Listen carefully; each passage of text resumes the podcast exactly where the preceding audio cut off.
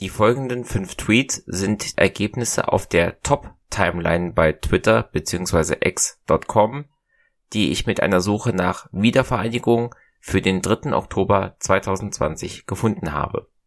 Erster Tweet. At Emmanuel Macron. Vor 30 Jahren wurde Deutschland wieder vereint. Dadurch öffnete sich der Weg für die europäische Wiedervereinigung.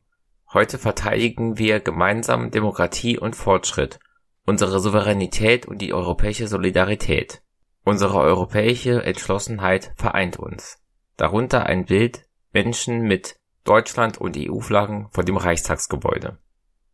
Ein weiterer Tweet, Hashtag 30 Jahre Einheit, Retweet, wenn du auch Teil eines Ost-West-Paares bist, Hashtag Wiedervereinigung.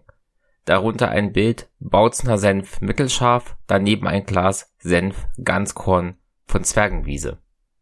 Ein weiterer Tweet: Man kann sich schon daran klammern, dass die Wiedervereinigung ein Segen für alle war, aber dann blendet man bewusst eine Menge unterschiedlicher Lebensrealitäten und Schieflagen aus. Ist unterkomplex, aber natürlich viel komfortabler.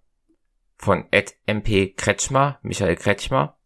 Die DDR war ein Hashtag Unrechtsstaat und wir ehemaligen DDR-Bürgerinnen und Bürger wollten ihn beenden. Wir wollten den Beitritt, wir wollten die Hashtag Deutsche Einheit, wir wollten das Hashtag Grundgesetz. Und wir sind die größten Gewinner der deutschen Hashtag Wiedervereinigung. In Klammern SK Hashtag 30 Jahre Einheit.